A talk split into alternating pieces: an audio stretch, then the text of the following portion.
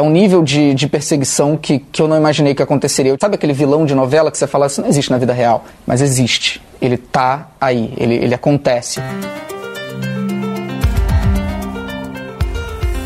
O youtuber Felipe Neto virou a mais nova persona não grata do universo bolsonarista por causa de suas posições contra o presidente da República. O influenciador, que já era alvo desses apoiadores, viu as críticas aumentarem após uma entrevista ao jornal norte-americano The New York Times, em que classificou o líder do executivo como o pior presidente do mundo no combate à Covid-19. But I'm certain that our leader, Jair Bolsonaro, is the worst COVID president in the world. No entanto, os ataques que eram apenas virtuais passaram a ser reais. Um homem identificado nas redes sociais como Cavalieri, o guerreiro de Bolsonaro, como ele se auto-intitula, foi até a casa do influencer no Rio de Janeiro com um carro de som e o ameaçou.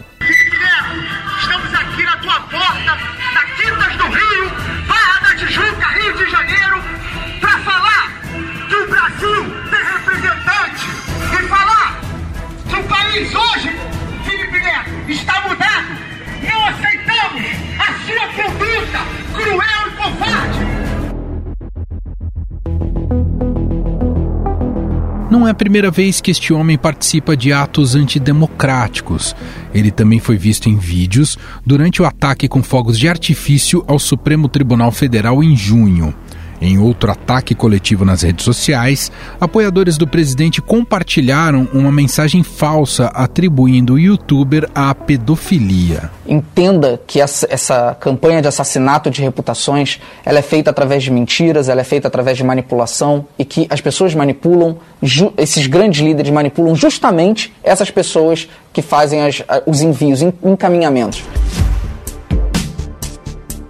Inclusive, deputados bolsonaristas como Carla Zambelli participaram da campanha de difamação. Vou pegar esses arquivos e, junto com o Major Fabiana, a gente vai até a PGR levar as comprovações dos crimes que Felipe Neto cometeu. E aí são crimes diversos, não é só a questão da, da, da incitação à possível pedofilia, não é só a incitação a crime, não é só a incitação à sexualização antecipada, é também a futilidade, o dinheiro fácil.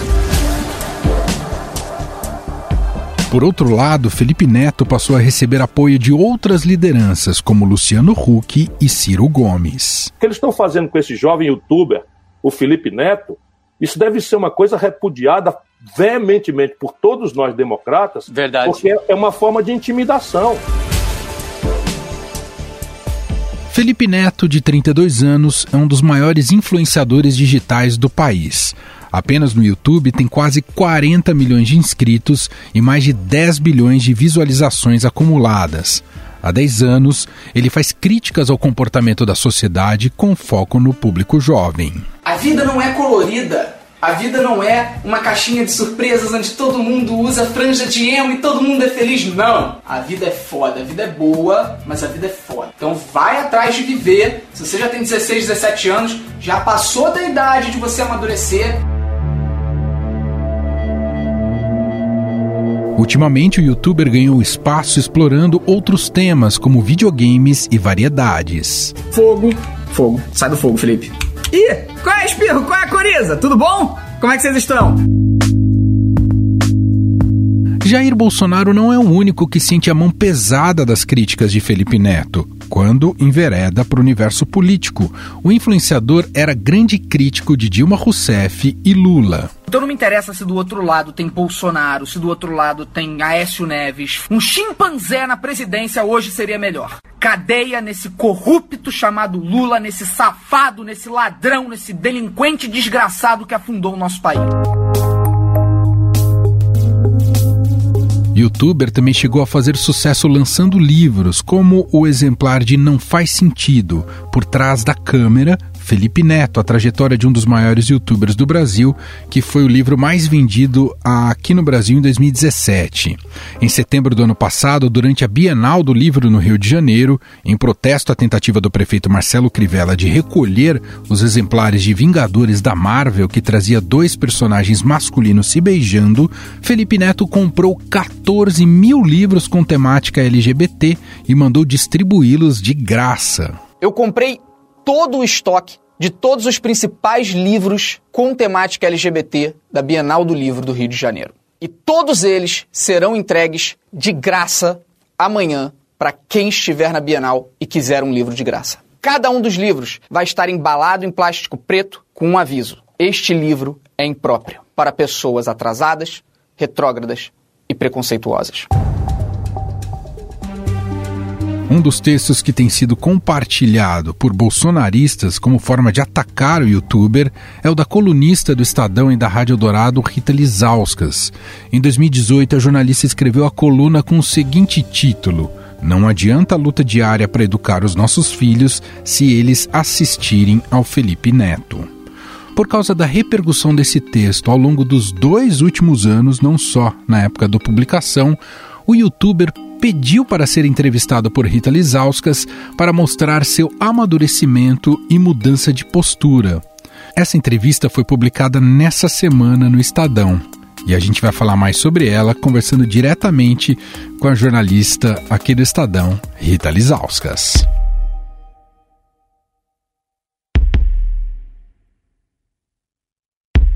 Olá, Rita, obrigado por participar aqui do programa, viu?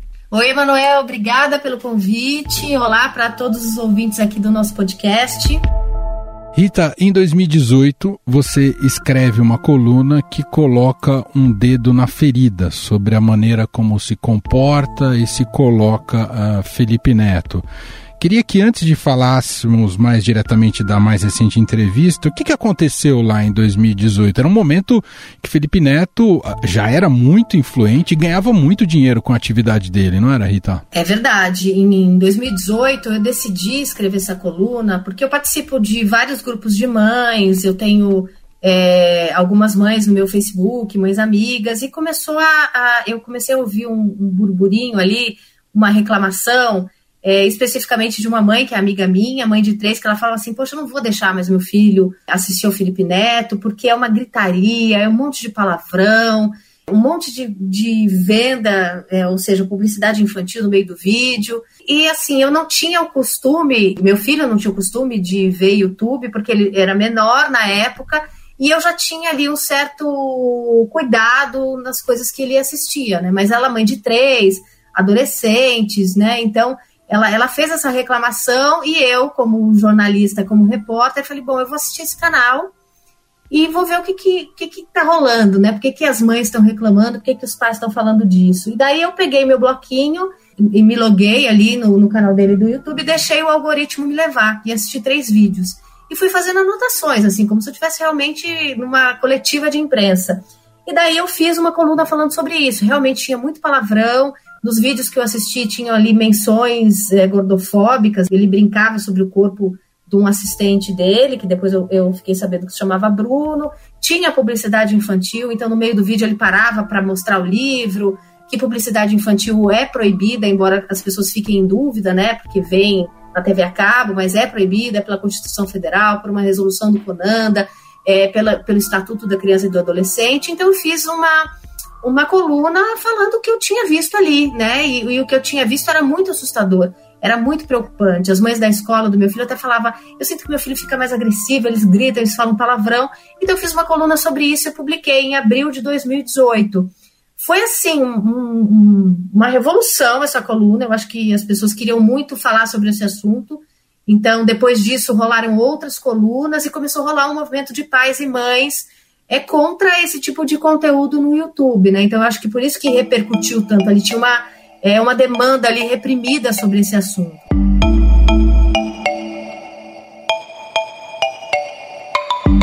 Bom, isso também, e acho que fica claro na conversa recente com vocês, que você acaba de publicar em seu blog no Estadão, Fica claro que essa coluna incomodou ele à época bastante. E eu não sei se ela foi unicamente responsável pela conversão dele, mas de alguma maneira o novo Felipe Neto está conectado às críticas que você fez lá em 2018. Ele foi criticado por mais gente, mas é, é curioso que dois anos depois, não é curioso, eu acho que é sintomático que dois anos depois ele me parece ter amadurecido e virado da água pro vinho, Rita Lizauskas. E foi o motivo dele ter te procurado agora para conversar? Como é que se deu isso, Rita? Então, é, eu acho que depois dessa coluna de 2018, houve um movimento ali de pais e mães de ficarem de olho no que os seus filhos assistiam no YouTube, não somente Felipe Neto. Isso deve ter preocupado os produtores de conteúdo, né? Porque você não quer pai e mãe dizendo eu não gosto de você. Você não quer um jornal com o peso do Estadão, com a tradição do Estadão, falando, ó, oh, esse conteúdo é ruim.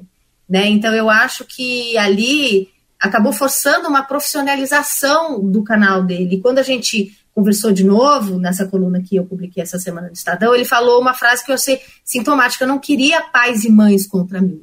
Né? Mas ao mesmo tempo ele fez ali, é, ele colocou a realidade dele. Ele falou: eu, eu, quando comecei o meu canal, era eu, uma câmera, e eu mandava o vídeo pro editor e botava no ar. Né? Conforme o, canal dele foi explodindo, mais pessoas assistindo, você também está mais exposto a críticas, né? Então, eu acho que foi exatamente isso que aconteceu com ele. E nessa nossa nova conversa, ele falou que, embora ele achasse que algumas críticas minhas tenham sido injustas, ele fala isso porque ele disse que eu assisti vídeos antigos, que em 2018 ele não era mais essa pessoa. Só que eu argumentei com ele também, por outro lado, que o algoritmo me trouxe, né?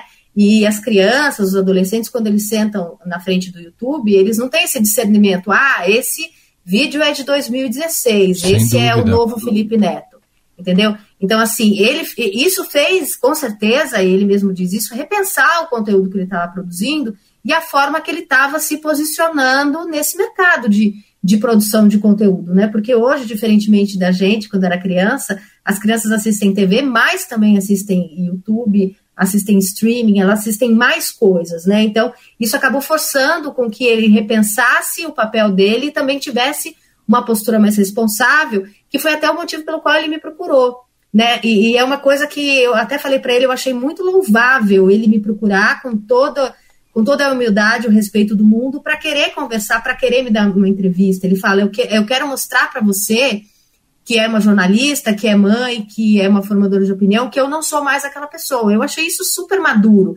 Já mostra a, é, o quão diferente é esse Felipe Neto de hoje, né? Então, eu acho que ele está mais maduro no conteúdo que ele, que ele coloca no ar, mas também ele está mais maduro enquanto homem mesmo, né? A gente vê os posicionamentos dele nas redes sociais. Ele, ele se engaja em pautas que eu acho que são pautas super importantes. Ele já gravou vídeos sobre fake news, explicou o que são as fake news, por que as fake news existem, né? As pessoas não criam mentiras na internet porque é legal, elas têm ali uma pauta. Então, é importante ele, ele mostrar isso para uma audiência que é gigantesca. Ele tem 39 milhões de seguidores no YouTube. E eu fui na página da Beyoncé, fui na página da Rihanna, as duas cantoras, e vi que o Felipe Neto tem mais seguidores no YouTube que, que elas. Então, assim, Uau. é importante que ele coloque esse conteúdo para os adolescentes, para quem o assiste, mas também esse, esse posicionamento dele em pautas que eu considero importantes, eu acho que é louvável, né? Então, eu acho que hoje esse cara de 2020 é muito mais complexo e multifacetado.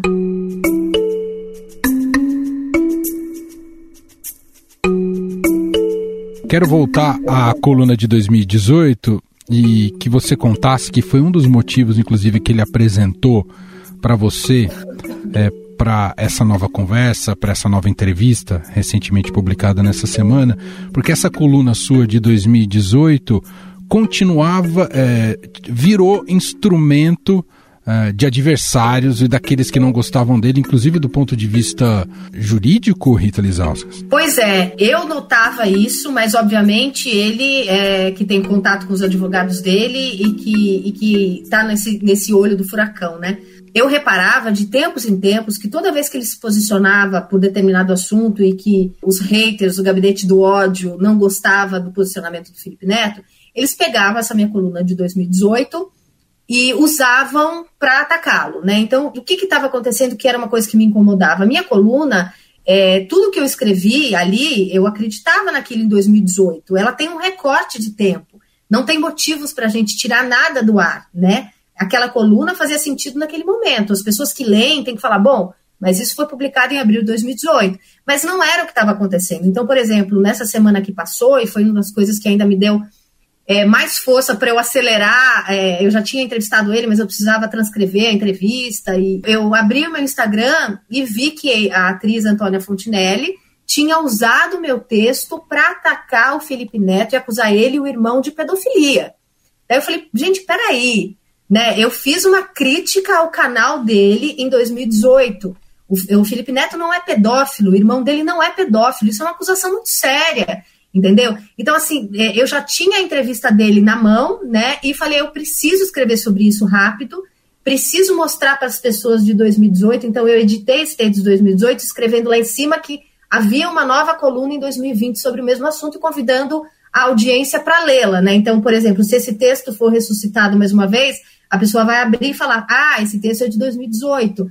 Posso ler? Faz sentido? Faz sentido 2018, mas tem uma nova coluna sobre esse assunto. Então, assim, o que me incomodava é porque eu sou muito responsável pelas coisas que eu escrevo, eu até coloco isso no texto, mas eu não sou responsável pelo, pela forma que as pessoas leem. E isso era uma coisa que muito me incomodava. Então, eu sentia que eu precisava escrever uma nova coluna por causa disso, né? Você não pode usar um recorte de 2018, que, que é uma coisa pontual, era uma crítica a, ao conteúdo que ele produz, e atacar a reputação de uma pessoa, a, a falar que essa pessoa é pedófila, pedofilia é crime, e o Felipe Neto não é pedófilo.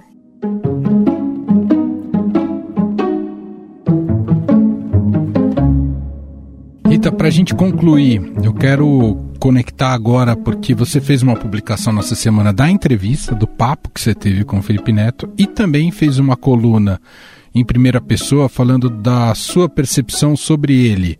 Acho que um pouco você já disse, mas queria concluir um pouco com essa sua reflexão. É de fato um Felipe Neto e podemos é, dar crédito a esse novo Felipe Neto que já vem aparecendo há algum tempo, Rita? Eu acho, Emanuel, que ele me falou nessa entrevista e que me motivou a escrever essa coluna em primeira pessoa, coisas muito valiosas. E que eu acho que são coisas que a gente precisa valorizar mais. Que é, eu amadureci em frente às câmeras. Eu era um jovem de 22 anos quando eu comecei a fazer vídeos. Então, eu não sabia nada sobre vários assuntos. Aí ele falou: eu fui escutar pessoas, eu fui ouvir mulheres, eu fui ouvir negros, eu fui ouvir é, movimentos sociais, ele falava aquelas coisas que as pessoas falam, assim, muitas vezes sem pensar. E quando ele começou a, a amadurecer, ele foi ouvir pessoas, e isso mudou a percepção dele. Então, eu acho que isso é uma coisa muito valiosa e que, que é digna de nota, né? A gente precisa, para crescer, estar tá aberto para o diálogo, tá, tá aberto para escuta. Então, assim, como é que eu não vou valorizar um cara que chega para mim e fala, me escuta, eu mudei porque eu ouvi tais e tais pessoas, eu não sabia de nada, eu errei. Eu achei que ele fez a tal da autocrítica que todo mundo é, demanda de todo mundo, né? fazer autocrítica, partido tal tem que fazer autocrítica. Ele fez uma autocrítica, né? Ele procurou a jornalista que falou dele em 2018, chegou para mim, mostrou que mudou, mostrou por que mudou, fez a autocrítica. Então, assim, eu acho que é, a postura dele é uma coisa que muitas outras pessoas poderiam e deveriam fazer Nesse momento em que ninguém mais escuta ninguém, ninguém mais muda de opinião, ninguém mais recua, entendeu? Muito bom, Rita Lizauskas. Está tudo lá no seu blog, né? Como é que a gente acha você? Bom, é, o meu blog está no portal do Estadão. É, se você for na, na, na, página principal, ali tem a coluna de blogs, mas você pode também ir no E, ou então você digita ali é, Ser Mãe, Rita Lizauskas, Estadão, e você cai ali direto no meu blog e consegue ler né, a coluna e a entrevista com o Felipe Neto. Rita Lizauskas, obrigado pela participação aqui. Um beijo para você. Obrigada, Emanuel. Obrigada a todo mundo que escutou aqui a gente.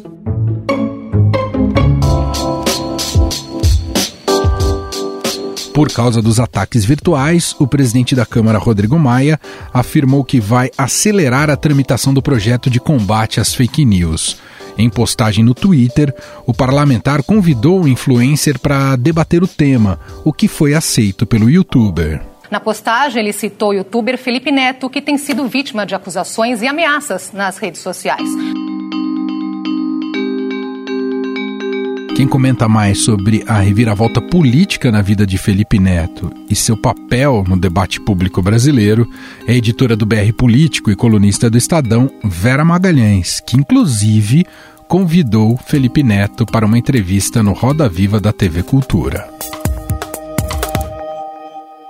Tudo bem, Vera? Tudo bem, Emanuel. Salve gente até te convidou porque você fez um gesto muito importante de convidar o Felipe Neto para o Roda Viva, porque ele se tornou uma figura central em alguns debates uh, no país. E eu queria te ouvir agora, Vera, né? Ali você estava na postura de entrevistadora, te ouvir um pouco que até depois dessa entrevista e de todas as notícias que você acompanhou, quem é esse, quem é esse Felipe Neto e que papel ele cumpre hoje no debate público brasileiro, hein, Vera? É engraçado essa celeuma, né, Emanuel? Porque é como se uma pessoa que é o YouTube não tivesse direito a participar justamente do debate público, do debate político. Essa é a interdição que alguns bolsonaristas, inclusive alguns formadores de opinião bolsonaristas, querem fazer. Querem que o menino não possa. Menino é até uma, um modo de falar, porque ele já tem 32 anos.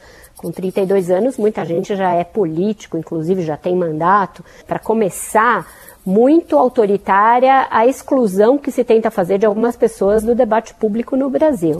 E fazer isso da maneira como vem fazendo em relação a ele, com ameaças, com fake news, é, plantando uma série de coisas gravíssimas que não condizem com a realidade, não tem nem amparo mais tênue na realidade, que é associar Felipe Neto a pedofilia, etc., isso é mais lamentável e chocante ainda.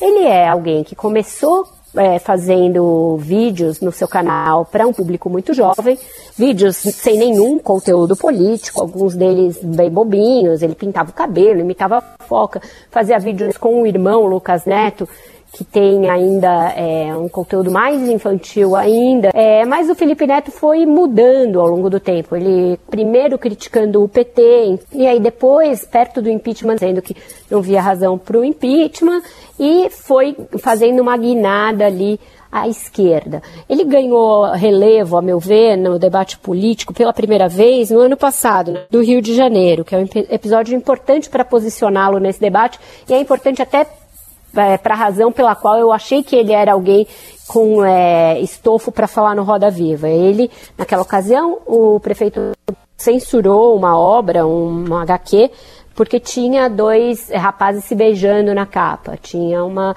é, uma mensagem LGBT. O Felipe Neto foi lá e comprou o conteúdo LGBT da, da Bienal e distribuiu de graça. Foi um gesto, portanto, amplamente político, um gesto de ativismo político e que foi muito comentado na época, surtiu muita, teve muita repercussão. Ele começou a ficar mais presente, principalmente no Twitter, no debate de política, e depois do Roda isso explodiu. Ele foi parar no New York Times, é, depois foi chamado para uma live com o ministro do Supremo, o ministro Barroso, e agora é convidado pelo Rodrigo Maia para participar do debate dentro do Congresso. Então, por mais que os bolsonaristas tirem a calça e pisem em cima, ele já faz parte do debate político, já está inserido no debate político. E é uma burrice muito grande querer é, cancelá-lo com mentiras e fake news, porque isso só vai aumentando o relevo que ele tem, vai aumentando o impacto das opiniões dele e a sua amplitude nesse debate.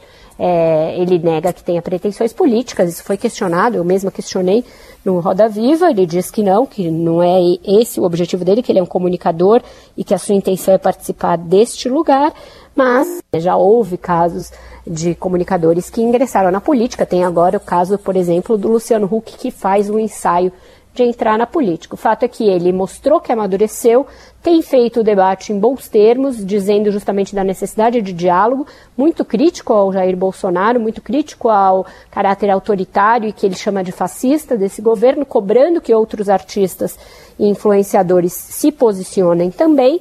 Mas é isso que gera tanta irritação. Ele tem milhões de seguidores, não dá para dizer que é alguém irrelevante de forma nenhuma. Muito bem. Participação de Vera Magalhães. Muito obrigado, Vera. Obrigada, Emanuel. Estadão Notícias. O Estadão Notícias desta quinta-feira vai ficando por aqui. Contou com a apresentação minha, Emanuel Bonfim, produção de Gustavo Lopes e montagem de Moacir Biasi. Diretor de jornalismo do Grupo Estado é João Fábio Caminuto. O nosso e-mail podcast@estadão.com. Um abraço para você e até mais. Estadão Notícias.